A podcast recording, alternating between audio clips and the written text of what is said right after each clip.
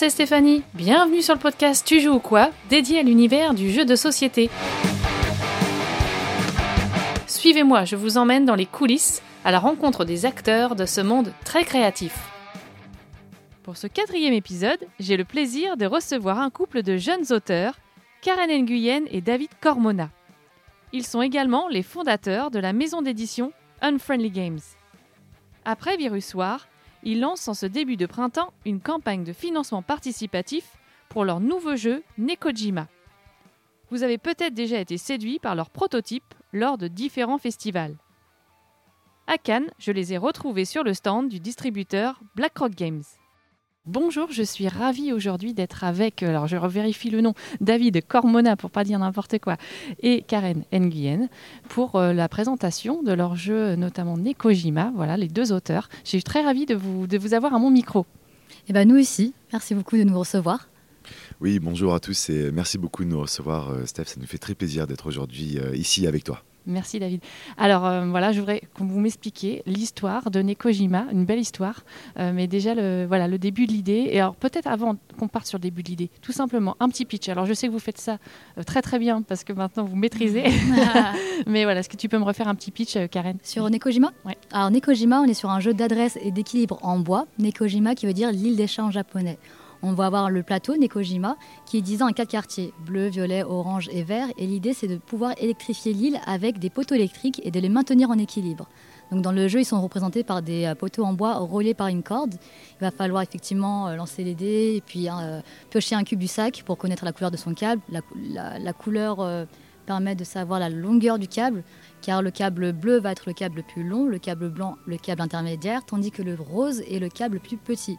Et il faut savoir aussi que rien ne doit se toucher entre, entre les câbles, entre les poteaux, ni toucher également le plateau. Tout doit rester espacé et aéré. Donc lorsqu'on va installer, on peut effectivement effleurer les éléments, mais une fois en place, rien ne doit se toucher. Ok, donc euh, vraiment un jeu d'adresse et de tactique aussi.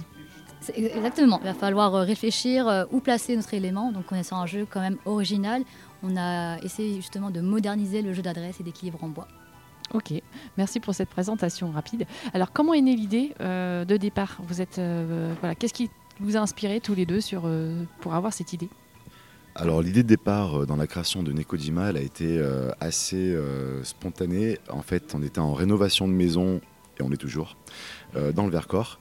On est parti à Leroy Merlin et on a acheté des tourillons, parce qu'avec Karen, on adore faire de la rénovation avec du bois. Et euh, on avait en fait euh, des, chutes de tourillons et puis on s'est dit euh, qu'est-ce qu'on en fait? Est-ce qu'on les ramène pour se faire rembourser ou, ou est-ce qu'on les utilise, on les coupe pour imaginons, imaginer un, jeu? Et finalement c'est ce qui s'est passé. On s'est dit bah allez on va les, on va les découper. Donc on a une petite scie à onglet, on, coupe nos tourillons, on a une colonne, on, les perce. Et puis on avait du lacet, du lacet classique, du lacet anorak. Et on s'est dit, bah allez, on va relier euh, nos deux euh, tourillons. Et en fin de compte, en, voyant euh, ce que ça avait formé, on s'est dit, mais ça ressemble à des poteaux électriques. Alors, c'est tout de suite installé dans le décor asiatique, forcément avec tous les amas de câbles que l'on peut voir dans les euh, rues asiatiques et notamment au Japon. Et on a voulu installer, euh, suspendre des petites choses. On a pensé à des oiseaux, à des singes. Et puis finalement, on a gardé l'idée des chats parce qu'on aime bien les chats, c'est mignon. Et puis ça parle à tout le monde. Et David a pensé à Nekojima, l'île des chats au Japon. Et ça a créé effectivement le décor euh, du jeu. Voilà, parce qu'il faut savoir qu'au Japon, il existe vraiment des îles des chats qu'on appelle les Nekojima. Il y en a à peu près 19. Il existe aussi des euh, Sarushima, des îles des singes, et voilà, tout un tas d'îles. Ils adorent connoter des îles aux animaux, donc c'était pour nous euh, évident, on allait appeler ça Nekojima. Super, donc ouais, de, fil en aiguille, de, voilà, en création, euh, l'idée, est née comme ça, c'est vraiment chouette, donc bricoleur un peu à la base. Mais vous n'étiez pas parti nulle part, parce qu'en fait, vous aviez déjà créé un jeu. Donc on peut l'évoquer rapidement. Euh, vous aviez créé précédemment euh, Virus War. Exactement. Donc euh, voilà, qui avait plutôt bien fonctionné. Et donc on, pour parler vite fait un petit peu de cette histoire Oui, oui. Alors Virus War est né d'un rêve. C'est David Carmona qui en a rêvé au sens littéral du terme. Et c'est le lendemain matin, il m'en parle. Donc il me dit qu'il a rêvé d'un jeu de société où il fallait se contaminer par des virus. Et à ce moment-là, on a créé un prototype et on a décidé de le commercialiser face à l'engouement qu'on a eu avec notre entourage. Oui, c'est ça. Il y, a, vraiment eu un, premier engouement. Alors, on rappelle qu'il n'a rien à voir avec la pandémie, parce que c'est vraiment l'idée née même avant même que ça débarque chez nous, hein, cette histoire de coronavirus. C'est juste que ça vous a fait plus retarder le projet qu'autre chose. Voilà, exactement. En fait, l'idée est née au mois de juin 2019 et euh, on s'est très vite fait rattraper par euh, l'actualité euh, mondiale.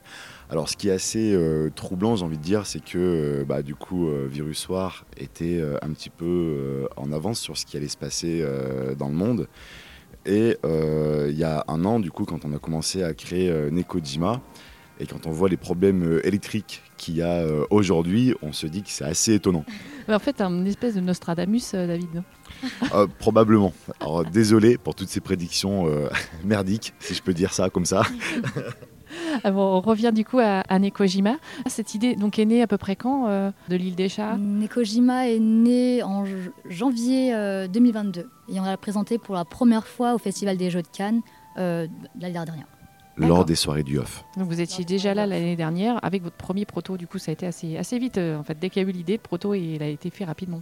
Voilà, c'est allé euh, finalement euh, assez rapidement. On avait euh, mine de rien une idée assez claire euh, des mécaniques du jeu et puis on avait eu l'opportunité de pouvoir présenter Nekojima à la LIF qui est la Ligue extraordinaire des auteurs franciliens qui du coup nous ont aussi aiguillés sur des mécaniques afin de pouvoir peaufiner notre jeu. Et euh, ensuite euh, de ça, c'est vrai que lorsque l'on a présenté euh, Nekojima auprès du, des soirées du off en 2022, et quand les joueurs qui avaient essayé Nekojima il y a un an et qui l'essayent là durant ces nuits du off de cette année 2023, ils ont vu la véritable évolution du jeu, notamment au niveau des illustrations et des différentes variantes qui sont proposées dans le gameplay. Ok, donc qu'est-ce qu'on a comme variante aujourd'hui? On a la variante jungle urbaine qui impose de mettre euh, des nids d'oiseaux sur euh, deux poteaux lorsqu'ils sont empilés l'un sur l'autre, ce qui fait qu'on va devoir se faufiler entre les câbles, c'est vraiment plus difficile. Et on a notre mode de jeu, c'est le mode building où là on va aller en hauteur. On va être limité à deux colonnes par quartier, donc on ne pourra plus poser de troisième poteau à même sur le plateau, on va être obligé de monter d'étage en étage, et donc on va avoir une belle structure euh, en verticale. Et le mode duo, qui est euh, tout nouveau. Effectivement, on va jouer en binôme par équipe de deux, jusqu'à 8 joueurs même. On va former des équipes et on va euh, tenir l'extrémité d'un poteau et mon coéquipier va tenir l'autre extrémité. On va devoir installer le poteau en simultané. Ok, super. Donc encore des nouvelles façons de jouer. Exactement. Alors, euh, on revient donc après Cannes l'année dernière. Après, vous avez quand même écumé les festivals euh, un peu toute l'année dernière. Et il y a eu des belles surprises. Il y a eu différents prix euh, sur l'année. Il y en a eu trois quand même sur l'année. Donc, oui, voilà, raconte-moi tout ça, Karen. Alors, on a eu. la première fois qu'on a. participé à un concours pour le prototype, c'est effectivement à Alchimie du jeu. On a remporté le trophée Alchimie dans la, dans la catégorie euh, famille. Ça a été euh, une belle surprise, le premier euh, trophée remporté. On a ensuite poursuivi avec Paris et Ludique. Et de même, on a remporté le trophée dans la même catégorie, famille. Et enfin, le flip, on a remporté un prix spécial du jury. Et là, ça a été vraiment euh, une, une, belle, une belle récompense. Et une belle surprise, parce que pour le coup, euh, voilà, tous les prix étaient passés. Et euh, on annonce un prix spécial. Et ça, c'était vraiment un truc, euh, vous avez dû être très très surpris. Tout à fait. Alors, effectivement, il y a ces prix, mais il y a surtout les retours publics. Et apparemment, à chaque effectivement, festival et présentation, on a du mal à s'installer à votre table quand même. C'est vrai qu'il euh, y a souvent la queue euh, à côté euh, de la table de Nekojima et, et, nous, ça nous fait extrêmement plaisir parce que quand on voit en fait euh, l'engouement et le retour euh, des joueurs, on, on, ne peut être que heureux euh, d'avoir un jeu tel que Nekojima. Alors, du coup, ces prix, euh, ils ont donc vous ont aidé pour euh, la suite justement pour arriver euh, aujourd'hui à, Cannes 2023 et, et avoir un distributeur aujourd'hui, c'est BlackRock Games. Comment ça s'est peut-être décanté? Il y a des choses qui se sont décantées facilement? En fait, avec avec Karen, on a du coup, ben voilà, notre petite maison d'édition qui s'appelle Unfunny Games on avait peur que notre petite maison d'édition ne puisse supporter ou du moins porter euh, un jeu comme Nekojima pour lui donner en fin de compte euh, la communication et la visibilité euh, que ce jeu mérite. Donc on était euh, parti euh, dans euh, l'optique éventuellement en fait de faire éditer ce jeu et puis d'être du coup les auteurs seulement du jeu. Et finalement on a eu quelques propositions, beaucoup de propositions et on s'est dit bon allez c'est notre bébé quoi. Ça fait euh, un an qu'il est en gestation, euh, on, va, euh, on va le porter nous-mêmes. Et de ce fait, nous sommes partis à Essen, en Allemagne, à la recherche d'un distributeur. Tout ça, ça s'est fait très rapidement parce que finalement, on a pris la décision de partir à Essen deux semaines avant le Festival international des Jeux d'Essen. Et sur place, euh, on avait euh, pris quelques rendez-vous avec des distributeurs euh, dernière minute. Et chose incroyable, nous avons eu la possibilité et le choix du distributeur avec lequel on souhaitait travailler. C'est vrai que BlackRock Games, pour nous, ça a été un peu une évidence dans le sens où ben, chacun des membres de l'équipe de BlackRock Games avait eu un, coup de cœur sur le jeu. Et ce qui nous a confirmé en fait l'envie de travailler avec eux. On les a rencontrés plusieurs fois sur le salon. Et c'est ce qui a fait euh, qu'aujourd'hui, euh, BlackRock Games s'occupera de la distribution de Nekojima. C'est super. Et, euh, et, du coup, il y, a déjà un engagement sur un nombre de, boîtes. Vous allez lancer une campagne Kickstarter prochainement. Alors, on peut parler aussi de cette actu-là. Alors, qui se lance Alors, effectivement, on a lancé déjà la page de pré-lancement de, de Nekojima sur Kickstarter et on prévoit un lancement le 21 mars. Alors, rien n'est encore figé, mais on pense effectivement à cette date. Et nous, ça va nous permettre effectivement de financer la production de Nekojima. Effectivement, ça va nous coûter très cher parce qu'on est sur un jeu en bois, un jeu qui va être euh, en être, certifié notamment. Donc pour nous, ça va être super important de pouvoir avoir les fonds nécessaires pour faire ce, joli jeu. En fait, le, challenge qu'il y a eu euh, avec euh, le jeu Nekojima, c'est de pouvoir proposer un jeu à un prix public de moins de 40 euros. Pour avoir ce prix public, il y a un certain nombre de quantités de fabrication à respecter. On ne peut pas fabriquer Nekojima à 3000 exemplaires et le proposer euh, à 38 euros prix de vente conseillé euh, boutique. Donc euh, c'est vrai qu'aujourd'hui, pour une première édition de ce jeu, nous allons partir en fait sur une fabrication de 10 000 boîtes, ce qui, ce qui est beaucoup, qui demande, ce qui demande en fait un investissement financier important investissement que, que l'on n'a pas. On n'a pas la trésorerie suffisante pour pouvoir euh, fabriquer euh, ces jeux. Alors, certes, on a signé avec euh, BlackRock Games, c'est génial, on en est super content et on a hâte de commencer cette, cette, aventure avec eux. Mais la fabrication reste quand même à la charge de, de l'éditeur. Donc c'est l'éditeur qui doit du coup avancer les fonds afin de pouvoir fabriquer le jeu. Et c'est là où du coup se pose un petit peu toute la complexité de savoir comment faut-il faire tout cela? Aujourd'hui, les, banques ne sont pas forcément prêtes euh, à nous suivre et on n'a pas forcément envie d'engager euh, la caution de nos biens euh, personnels auprès des banques. Donc, soit on était à la recherche d'un investisseur privé, ou l'option Kickstarter, donc de campagne de financement en ligne, se posait sur la table.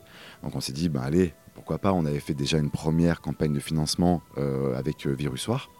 Et là, c'était euh, bah, du coup euh, voilà l'opportunité d'en faire une seconde avec Nikojima. Et là, pour le coup, ce sera un véritable KS parce que bah, les gens qui viendront précommander le jeu Nekojima auront vraiment la satisfaction de se dire qu'effectivement, c'est pour vraiment payer la fabrication du jeu. Oui, là, on est vraiment dans le domaine du, participatif. on s'engage à participer à, la réalisation de ce, de ce, projet, en fait. C'est vrai que c'est une bonne idée, je pense, parce qu'il y a quand même euh, eu tous ces festivals, toutes ces rencontres avec le public tous ces avis positifs. Donc je pense qu'il y a des, je pense qu'il y a bon espoir que les gens suivent quand même sur cette, sur cette belle aventure. On l'espère. Après, c'est vrai qu'on n'est euh, jamais sûr de rien. Euh, c'est vrai qu'il y a un, engouement qui laisse penser que tout peut bien se passer. Maintenant, il y a toujours un facteur risque mm. euh, sur le fait de lancer une campagne Kickstarter. Aujourd'hui, on ne peut pas affirmer que cela va bien se passer. On l'espère, on croise les doigts, on touche du bois, c'est facile. On être partout avec, avec Nekodijima on, y croit à fond en tout cas et on se donne à fond euh, afin de pouvoir euh, continuer à euh, promouvoir le jeu et à le montrer au grand public. Vous êtes que tous les deux sur Unfriendly Games Exactement, on a l'identité Unfriendly Games au complet là. D'accord, j'ai tout le monde. et je voulais aussi que vous me parliez de l'illustration parce qu'effectivement ça on ne l'avait pas encore il y a, quelques mois. comment vous avez trouvé un illustrateur et comment tout ce travail-là s'est fait aussi Comment ça s'est dessiné? alors c'est Gilles Warmoz qui fait les illustrations de Nekojima. C'est un artiste extrêmement talentueux. Euh, on est tombé sur euh, lui sur la plateforme Behance, qui euh, est une plateforme qui réunit plusieurs artistes, plusieurs illustrateurs. Et, on est tombé par hasard sur son profil. Et on est tombé amoureux de sa patte graphique et on lui a demandé s'il voulait collaborer avec nous pour illustrer le jeu Nekojima. C'est la première fois qu'il illustre un jeu de société. Et donc ça a été aussi une aventure pour lui. Et c'est vrai qu'on est vraiment, vraiment satisfait de son travail. Et vous vous êtes rencontrés ou tout s'est fait à distance? Tout s'est fait à distance. C'est un artiste qui habite actuellement à Reims. Ok. Et pas de rencontre encore avec Pas de rencontre, mais on espère, pourquoi pas organiser plus tard si Nikojima fonctionne, faire des, des ateliers à signature avec, avec lui. Donc c'est un plaisir de le rencontrer également. Je reviens du coup sur le, sur le Kickstarter. Donc, vous allez le lancer au printemps. Euh, il y aura une durée de, combien de temps à peu près? Et, dans le développement, ensuite, euh, vous aimeriez euh, voir les choses avancer à quel, à quel rythme? Alors nous, on va lancer la campagne le 21 mars et ça va durer trois semaines. Ça va être trois semaines de campagne intensive. et puis derrière, si le projet est fondé, on va pouvoir directement lancer la production car nous avons déjà trouvé un partenaire fabricant. Donc euh, tout va se faire très rapidement. On va recevoir les jeux en septembre. Ah ok, donc ça va être effectivement assez rapide derrière. Effectivement. Ok, donc on espère que ça arrive en boutique euh, à l'automne en fait. Exactement, ça devrait arriver en octobre-novembre. Ok, super. et alors, comment ça se passe justement après l'étape fabrication? Parce que du coup, euh, j'ai la chance finalement d'avoir là les auteurs, mais les éditeurs également. Et c'est vrai que ça, c'est aussi un, gros boulot, une grosse recherche. comment ça s'est passé pour vous cette étape? Alors l'étape, euh, l'étape de la fabrication, c'est vraiment une étape importante. Euh, nous, avec Virussoir, on était de vrais novices euh, dans le domaine de la fabrication. Il a fallu en fait tout apprendre sur le milieu de, l'édition. Hein, avec on n'était pas du tout issus de, tout ce, cercle professionnel.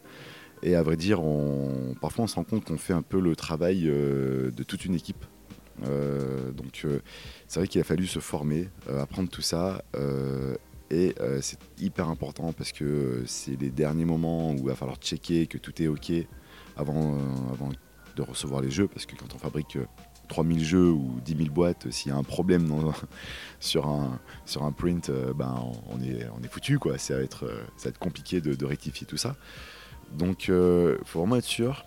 Et une fois qu'on est sûr, on lance la fabrication. Et une fois que la fabrication est lancée, les jeux arrivent. Alors, quand c'est fabriqué à l'étranger. Par exemple, imaginons que ce soit fabriqué en Chine. Les jeux vont arriver ce qu'on appelle en FOB euh, au port de Shanghai. Donc ils vont faire de l'usine jusqu'au port. Et en fait, au port, il y a très souvent un bateau d'acheminement qui vient et puis qui place les jeux dans un conteneur. Et euh, du coup, ben, le bateau met approximativement, euh, enfin le fret va mettre aux alentours de un mois, deux mois pour arriver sur le territoire destinataire. Hmm. Donc ça aussi, ça fait partie bah, du, prix de production du jeu, forcément. Exactement. Nous, on, l'inclut euh, vraiment dans le prix de, fabrication du jeu. C'est vrai qu'avec les coûts du fret euh, qu'on a connus euh, ces dernières années, là, aujourd'hui, les coûts sont renouveau à la baisse.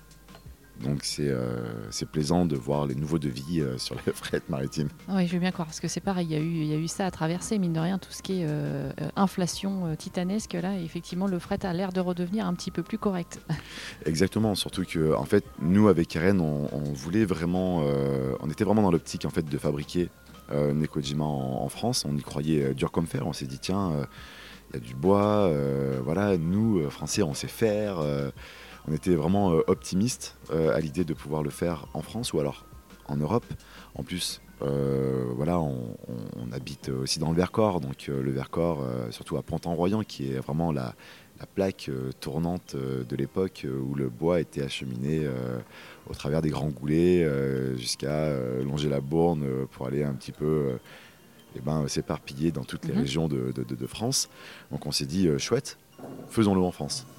Mais euh, c'est vrai que très vite, on s'est rendu compte en fait de la réalité du marché et de, ce qu'il en était. Et euh, bah, le portefeuille euh, moyen des Français n'aurait pas pu être adéquat sur un prix de vente public. Bah malheureusement, c'est souvent. Made in France, quoi.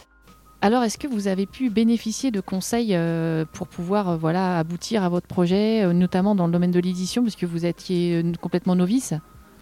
Alors, effectivement, on n'y connaissait strictement rien euh, dans le milieu d'édition et heureusement on a pu bénéficier de conseils euh, précieux, notamment euh, lors de la fabrication, lorsque l'on voulait lancer la fabrication du jeu Virusoir. Guillaume de chez Ori Games nous a donné vraiment de précieux conseils sur la méthodologie et de fabrication et ensuite il a pu nous mettre en relation directe avec une usine pour la fabrication du jeu. De plus, euh, on a eu la chance d'avoir aussi euh, rencontré euh, Mathieu Despenouilles qui nous a invités chez Cocktail Games et qui a pu nous donner les clés du milieu de l'édition de jeux. Et plus récemment, nous remercions la maison d'édition Silex qui nous a apporté notamment des précieux conseils et un regard sur notre campagne Kickstarter pour Nekojima. Ok, bah, super. Et Karen, du coup, tu, es autrice. Voilà, il y en a très très peu. Comment c'est comment c'est accueilli ça? Alors effectivement, lorsque je suis en festival et que je présente notamment Nekojima, on pense que je suis une animatrice. et euh, effectivement, quand je me présente avec David, les personnes ne parlent qu'avec David. Pourtant, je suis juste à côté. Parce que euh, on ne peut pas, euh, indirectement, ils ne pensent pas que je suis la créatrice, l'autrice ni l'éditrice de ce jeu. Et quand on leur explique, effectivement, ils sont surpris, étonnés. Je suis quand même ravie de pouvoir présenter la jante féminine d'autrice. Ça peut être surprenant pour certains, mais je pense que c'est faisable. C'est un métier qui est à portée de main de, des hommes comme pour les femmes. Il faut avoir de la curiosité, de la créativité et aussi de la persévérance. Une femme peut le faire. Oui, peut-être qu'on n'ose pas assez, c'est ça. euh, on va suivre avec grand intérêt cette campagne Kickstarter. Et euh, juste quand même, voilà, vous êtes des fous, donc vous avez encore d'autres projets qui arrivent bientôt, Bien euh, sûr. qui, sont déjà en cours. Euh, donc il y a deux, deux, autres jeux qui sont en cours. Hein. Il y a Dungeon Chrono. Trois, même, effectivement. Alors il y a Dungeon Chrono qui est un casse-tête familial. Il va falloir se frayer un chemin afin de pouvoir faire son chemin de A à Z en récupérant la clé, le coffre, le monstre et puis la sortie. C'est un vrai casse-tête moderne. On a ensuite euh, Heroes of Tula, qui est un jeu de bluff, de rôle caché, basé sur les, identités secrètes. Pareil, on sur ce projet euh, depuis maintenant euh, quelques mois. Et un dernier jeu, Book, qui est un jeu familial, un jeu de cartes. Eh ben non, ça n'arrête pas. Donc euh, vous êtes lancé. Alors je rappelle quand même que c'est pas votre métier principal à tous les deux. Donc euh, voilà, cette histoire, c'est un, vrai investissement. Euh, on en parlait en off, mais, mais voilà, clairement, c'est un investissement de fou aussi. Et voilà, vous êtes des passionnés. C'est super de voir des gens comme ça qui ont une énergie folle. Merci. Merci beaucoup. Alors, je termine par mon petit portrait chinois, si vous êtes d'accord. Euh, donc, mes petites questions sont simples. C'est, euh, je la pose d'abord à David, Karen, tu réponds après. Comme ça, tu auras plus de temps pour réfléchir. Alors, David, si tu étais un mode de jeu, tu serais plutôt solo, coopératif, semi-coop, euh, compétitif? Moi, je serais plutôt coopératif. Ouais, pourquoi? Parce que j'aime le travail en équipe. Et je trouve que les modes coop, ça permet déjà de mieux se connaître. Et euh, pour moi, le jeu, c'est une question de partage.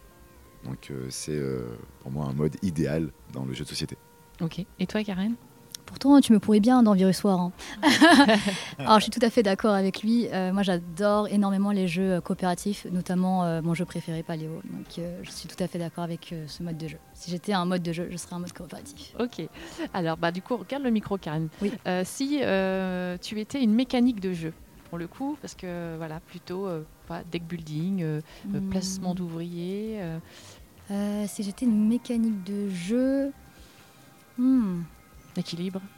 ouais, la dextérité. je suis assez minutieuse comme personne, donc effectivement, si j'étais effectivement une mécanique, je serais un jeu d'équilibre.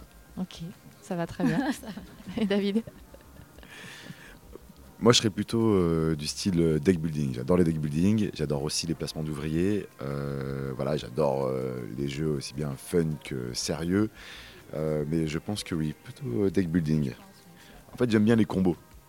J'adore, j'adore voir le découlement d'une mécanique quand on commence avec peu et qu'on finit avec beaucoup de combos. voilà, on, voit en fait l'évolution et c'est vachement gratifiant mhm. de ce point de vue-là. Ok. Alors, et si tu étais une thématique de jeu, euh, dans quel monde, univers tu évoluerais? Si j'étais une thématique de jeu, euh, je pense que j'évoluerais euh, dans un univers d'exploration. J'aime les voyages, j'aime tout ça. J'étais photographe animalier et de paysage pendant 7 ans de ma vie. Donc j'ai parcouru la moitié du globe.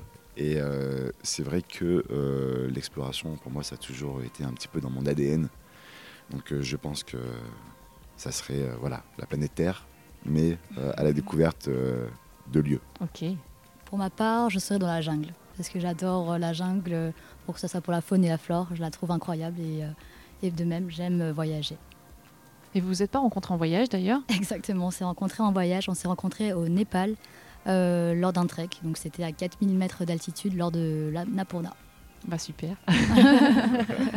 Peut-être bientôt un jour sur l'Himalaya Pourquoi pas Euh, donc, euh, dans les dernières euh, questions, j'aimerais euh, que vous me disiez euh, qui, au micro de, mon pod- de mon podcast, vous aimeriez entendre? Est-ce que vous avez euh, voilà, des, des- des idées? Alors moi j'aimerais beaucoup entendre Gilles Warmoz, notre illustrateur pour, Gilles- pour Nekojima. Ce serait un plaisir de l'entendre et d'avoir euh, son, euh, son ressenti sur ce projet euh, dans ce podcast. Ok. Moi, j'aimerais beaucoup entendre Léo Blandin de Chèvre Édition, qui est vraiment euh, un auteur que, que j'adore. Il est super sympa et euh, je prendrai un réel plaisir de l'écouter au travers de, de ton podcast. Ok, bah merci pour les, pour les conseils. J'ai- J'espère qu'on se reverra pour d'autres euh, aventures.